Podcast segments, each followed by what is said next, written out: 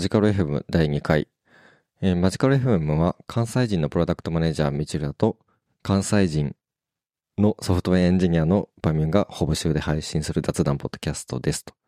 さて第2回目の今回は先週末、みちるださんとあの見に行ってきた M1 の敗者復活とその場で見たあの決勝も含めなんか M1 周りの話、感想というか、まあそんなお笑い詳しくないから。いや、そう、いや、何も、なんかね、何も分かってないから何も言えねえすぎるけど。評評価とかいうわけじゃなくて、ただ自分たちがめちゃくちゃ笑ったとか、あの、好きだったやつどういう人いたかとか、そういう話できたらなと思ってます。事前にネタとかって結構見ていったんですか？えー敗者復活の人たちですか、うん。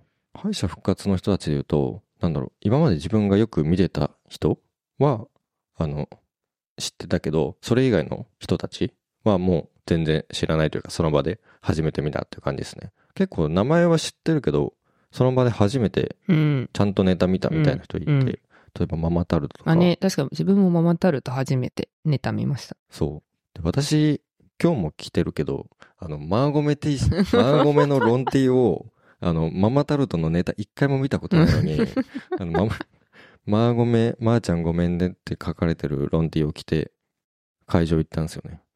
で、すごいアピールしたけど、一回も見てくれなかったです。あの T シャツオフィシャル T シャツかもちょっとよくわからんからな。多分ママタルトが販売してると思うんですけど。なんか、マーゴメイズマーちゃんごめんねっていう、そのマーゴメの説明が英語でずっと書かれてる T シャツなんですけど。結構近くに近寄らないと、マーゴメ T シャツとはそう、わからん。知ってる人しかね、わかんない。なんかその座ってた席が、なんかあの、敗者復活の審査員の席の結構近くみたいな感じだったんで、なんか審査員の人とか結構近くで見れたんで、見れて。で、なんか今年の審査員にそのマジラブの野田がいたんですけど、なんか自分は結構そのラジオとかを聞いてて、で、マジラブとあとフワちゃんがすごい仲良くて、自分はフワちゃんも好きなんで、フワちゃんの T シャツを、なんかフワちゃんのなんか変な顔が前面にプリントされて T シャツを着ていって、ずっと野田に見てほしいなって思ってたんですけど、多分全然自分も見てもらえなかった。見てもらえなかったの？敗者復活の、今年からすごい、あの、敗者復活が変わってて、まあルールもそうなんですけど、今まで、あの、六本木のアリーナの極寒の寒空の中、外でやってたんですけど、今回から、あの、新宿の、なんかよくわかんないビル、うん。都庁前あたりの。ビルの、なんだろうな、吹き抜けというか、広場があって、で、そこに大きいスクリーンを出して、1600人ぐらいでしたっけ？1600人ですね。が入れる、あの、ところでやったっていう感じなんで、全然寒さは大丈夫だったんですけど、もう、パイプ椅子ギチギチうん。の会場だったんで、結構なんか、両隣に人いると身動き取れないうん。っていう感じだったんであと、お尻も痛くなるうん。環境ではありましたね。うん。まあ寒くないだけ全然ありがたいそうです。ね。うん。全然、その自分らは3時の敗者復活の開始から夜10時半の決勝終了までそこで見てたんですけど、全然なんかいることは可能っていう感じでしたよね。でもなんか途中やっぱなんかその敗者復活が盛り上がるほどになんか会場の空気がめちゃくちゃ薄くなって、めっちゃなんか辛いみたいな、苦しいみたいな。そうですね。今、敗者復活見に行ってから4日ぐらい経つんですけど、私未だに腰痛いです。さすがに7時間パイプ椅子に座ってると、えー、私の腰が耐えられなかった。かわいそう。結局マッサージガン使わなかったですもんね。確かに。持ってったのに1回目で話した、あの、散財癖でもあったんですけど、あの、ボルダリングを始めて、あの、1回しか行ってないのに、まずあの、2回目来るまでに、ボルダリングシューズと、あの、マッサージガンを買って挑むっていう、また散財癖が出てしまって、その時に買ったマッサージガンを、あの、当日会場で、あの、パイプ椅子とかを座って癒せるために買ったんですけど、全然使わずに終わりましたね。てか、持ってったの忘れてました一ね。回も出して、出してすらなかったか。道枝さん、これ使えるんで任せてくださいとか言ってたけど、もう存在忘れてそたう。で、結局4日間 負傷しててかわいそう。なんか一番面白かったコンビ。いやー、一番って難しいな。そうっすね。うんだちょ、うん、3組ぐらいああ、だと誰ですか？それだと、いや、自分なんかめっちゃ笑ったのは、その七曲りとスタミナパンですね。ちょっと変なところ行きますね。なんか王道漫才じゃない。あ、そうね。そう。いや、やっぱね、なんか、七曲り、もともと、まあまあ好きなんですけど、なんかやっぱその、なんか大喜利力っていうか、なんか多分一番、なんかいろんな変なおじさんがいっぱい出てくるみたいなネタだったんですけど、なんか一番最後に、黒部ダムにポカリスエットの粉を一袋溶かして、世界で一番ポカリスエット、薄いポカリスエットを作ってみんなに飲ませる活動をしている人ですみたいなのが出てきて、それが面白すぎて、もう一生笑ってたっていう。そう、私ラストイヤーだったから、なんか言ってほしかったんですけど、ね、結局敗者復活で勝ち抜いた獅子頭に負けちゃって、ちょっと残念でしたね。確かにラストイヤーだったのか。そう、ラストイヤーもうね、M1 だと見えないんですよ。スタミナパンは、あの、なんか YouTube のネタみたいな感じですよね。昨日の夜本当に同じ YouTube を上げてて、あね。見たけど面白かった。面白かったというか、妙に残っちゃいますね。そう。一生ね、こ頭にこびりついちゃう。めちゃくちゃ受けてたし、そう、やっぱなんか、みんなで見てると、やっぱなんかうねるんだな、みたいな。あ、めっちゃこれ受けてんなと、なんかやや受けとめっちゃ受けみたいな、やっぱ全然違うんだな、みたいなの、結構分かって面白かったですね。会場ならではというか、めちゃめちゃ盛り上がったのが、あの、日本の社長の一番最後の、あの、やつが、時間制限で、あの、切られちゃった時に、あれが、実際これあの、敗者復活の YouTube でも見れるんですけど、何回見ても面白いですね。普通にネタやるより面白かったですね。あの、アクシデント発生した方が。そう、なんかマジラブの野田が、なんかラジオで、その、日本の社長の、なんか準決勝のネタがやばすぎて絶対変えた方がいいって言ってて、なんかそれ今日やんのかなって思って見に行ったら、多分それをやってて、そうですよね。結構やばいネタだった。あとは私一番笑って今でもずっと見てるのが、あの、トム・ブラウンのネタで、これ、今、トム・ブラウン確か100万回再生ぐらいいってんのかな？あそうなんだ。そう、自分も昨日見たとき、なんか獅子頭よりトム・ブラウンの方が全然再生回数多かった。これ本当面白くて、あの、何回も見るたびに、こう、新しい気づきが あって、あ、これちゃんとやってるとか、あ。の、なんか、まあ、最初からのネタで言うと、この、道夫が、こう、相手の首を折るところから始まるんですけど、自分で相手の首を折ってるのに、直後に、大丈夫ですか？って毎回言ってるんですよ、道夫が。その、へえ。そう、狂気の部分とかに気づいたりとか。確かに。もうそこ、てか、そこを変えない限り、その後どんだけフォローしたところで、そいつ死んでるからなっていう。でも最後で、ちゃんとあの、生き返って、あの、心臓を飛ばして、戻ってくるっていう、あの、成功しましたっていう、ちゃんと回収するっていう。途中までなんかみんな何を見せられたのかよく、よく分かってなくて。けど、一番笑いましたね。いや、すごい変、なんかすごい変だったな。結構なんだろう。変なやついっぱいありましたよね。うん。単純に漫才で面白かったのは、ナイチンゲールダンスとか、ああ、面白かったですね。面白かったですよね。あとうん、エバースとか、あの、あはケンダウルスにね、1000面万円。白かった。うん。いや、あとママタルトめっちゃ好きでしたよ。そうですね。うん初めて多分私たちね。み見たんですけど、うんなんかそのツッコミの人が、なんか、どんどんはけていくみたいな、なんか、ところがあって、それめっちゃ面白かった。大鶴ひまって本当にあんだけでかいんだっていうのが、やっぱ実物見て、あと正座が全然できないっていう、なんだろうあれ、お尻から太ももにかけてがでかすぎて、ななちゃんと締まらないというか、高、高いんですよね、ね、正座が。座りきれないっていうか、多分本当に体重を、なんか、すねとかにかけると、なんか危険なんだろうなって思って。お尻めっちゃ大きかったですよ。すごい感想。そう、相方の人の3倍ぐらいのお尻があった。三八マイクを担いで終わるっていう、終わり方。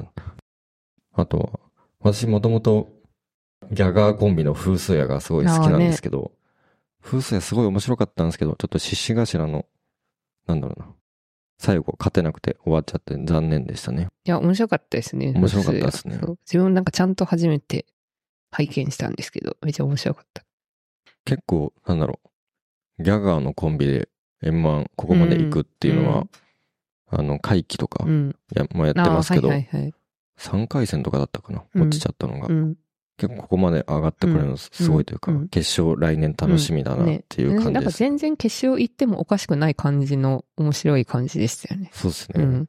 風水も昨日なんか YouTube で、うん。あの、M1 の感想というか、上上げてたんですけど、うん。あの、撮ってるのが、あの、劇場の、あの、男子トイレで、あの、16分ぐらいと撮ってて、なんか途中からなんか気づいて、あ、これトトイレで撮ってんじゃんってな、なったし、うん。なんなら、16分間ぐらい男子トイレに誰も入ってこない 奇跡の時間あったんだっていう。この後そうですね、敗者復活見て、決勝もそのまま、獅子頭を送り出して、その場でみんなでライブビューイングっていう感じ見たんですけど、いやー、まあ、正直 M1 決勝とか、まあ家で見た方が快適かなと思ったんですけど、ライブビューイングあったら、やっぱあの、最後の、あの、優勝を発表する時の、今年なんかもうすごい、すごいドラマチックな感じだったじゃないですか。会場の湧き上がり方が、すごかったっすよ。そう、うおーって。うおーってなりましたよねいや、私なんかみんな、やっぱみんなで見れるのめっちゃ楽しいなってなったんで、なんかいろんなとこでライブビューイングやってほしいなってめっちゃ思いました。ねうん。確かに結構なんか、やっぱ私とかそんななんかお笑いめっちゃ好きっていうわけじゃなかったんですけど、やっぱ M1 のあそこにいる人たちっていうのはすごいお笑い好きの人たちが集まってるから、なんか、その全部ギャグ完コピしてる人女の子とか隣にいましたよね。そう、風数やのギャグを一緒のタイミングで全部完璧に言える観客とかいて。すごいね。そう。私の隣にあの、おじさまがいたんですけど、こう、得点がこう、決勝で発表されるごとに、おおおお あ、マジかああって言ってて、本当にこの人お笑い好きなんだなと思って、え、なんですかね。令和ロマン最初で行っちゃうのかみたいな。出場初回でもう優勝しちゃうのかみたいな。子さんファンみたいな。いや、決勝も面白かったね、けど、面白かった。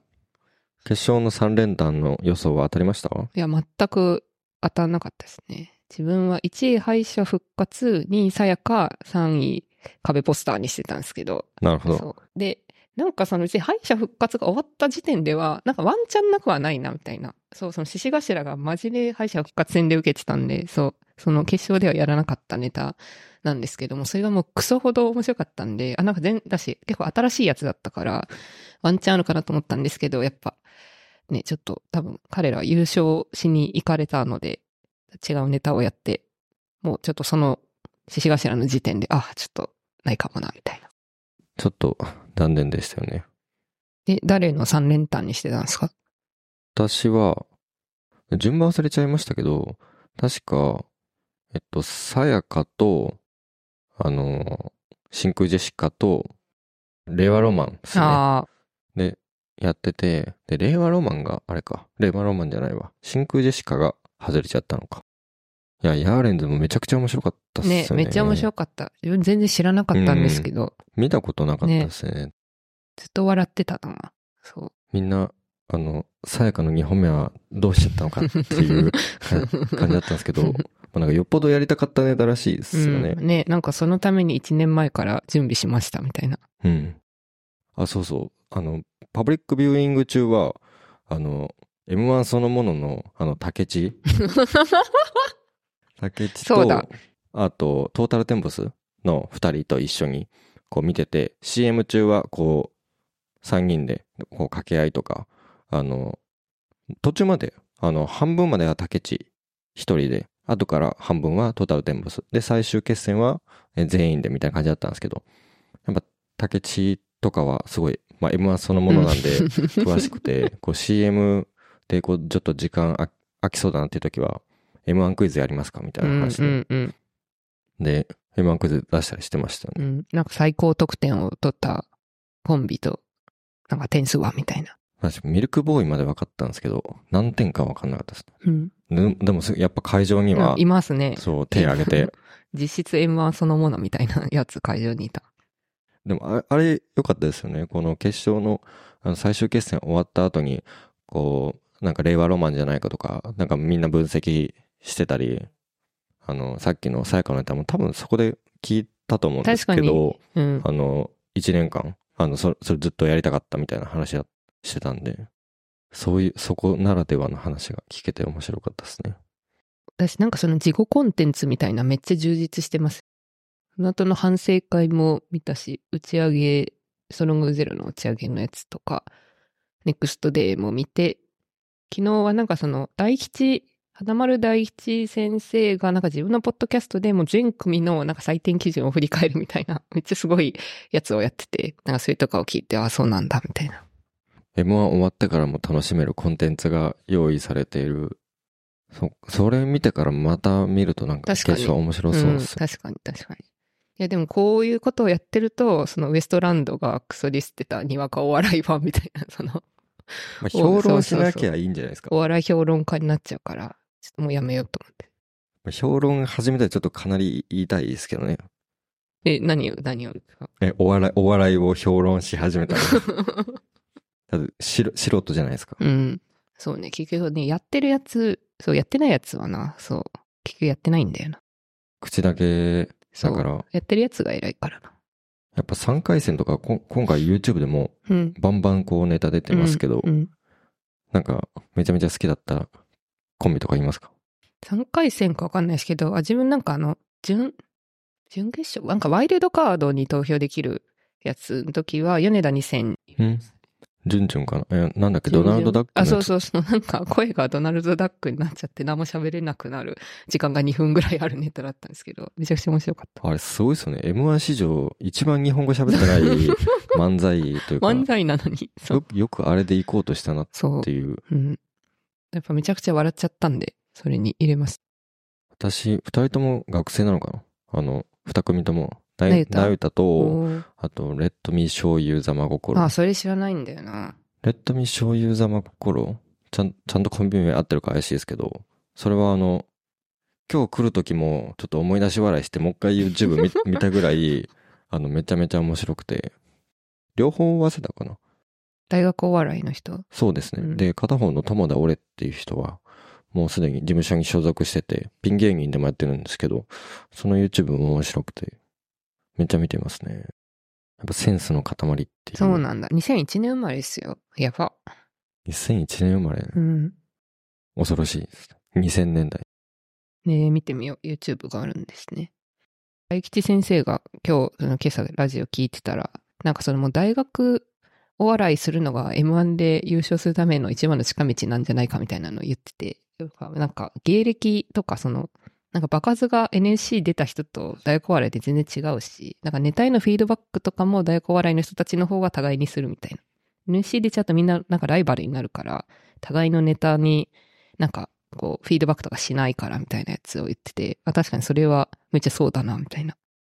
真空ジェシカとかもそうなんですよね。そうなんですよ。うん。M1 でなんか話残したことありますか？で、どうですかね。う んどっちも全然令和ロマンの話しないっていう。なんか、そう、面白すぎて自分はめっちゃ、あ、すごいみたいな。すごいって言いながら。そうですね。あの、令和ロマン、なんかよく、まあ、他の芸人さんのラジオとかでも今まで名前は聞いたことあったけど、特にあのネタとか見てなかったんで、私は初めてネタちゃんと見た。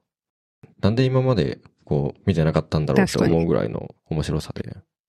まあそんな中、令和ロマン、え、すごい面白いぐらいの感想しかなくて、他に話せることがないっていう、納得の優ね、勝というか、うん、ちょっと面白すぎます。完璧すぎましたよね。うんなんか、その M1 終わった後に、その令和ロマンがやってるラジオが Spotify で聞けるんで聞いたんですけど、なんかそしたら意外と車がちょっとシュールっぽい感じっていうか、なんかその、天竺ネズミの川原みたいな ボケをずっとやってて、そう、でもなんか川原よりは多分、なんか、こう、みんながわかりやすいっていうか、その、大衆向けな感じでボケてて、あ、なんかめっちゃすごいな、みたいな。私なんかちょっとシュールっぽいのも好きなんだなってなって、すごいってなります。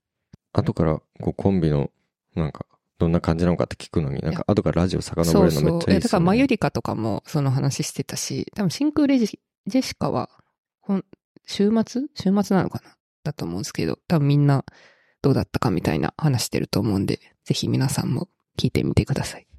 壁ポスターのラジオ聞いたんですけど、あのヤングタウンっていう関西でやってるやつ、あの聞いたんですけど、もう冒頭始まってすぐ、あの、ドロドロを噛んでロロロロロになったやつの話を始めて、あめちゃめちゃ面白かったですね。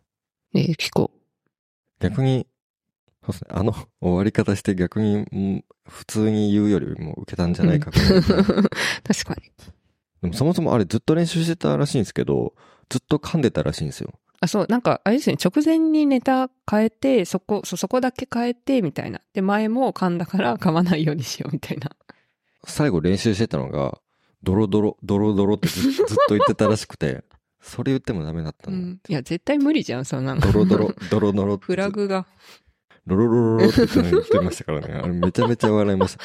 やっぱそういう時あの会場もめちゃめちゃね、めちゃ笑ってた。笑ったうんし、後から見た長見さんもめちゃくちゃ受けてたから、なんかもう良かったね、みたいな。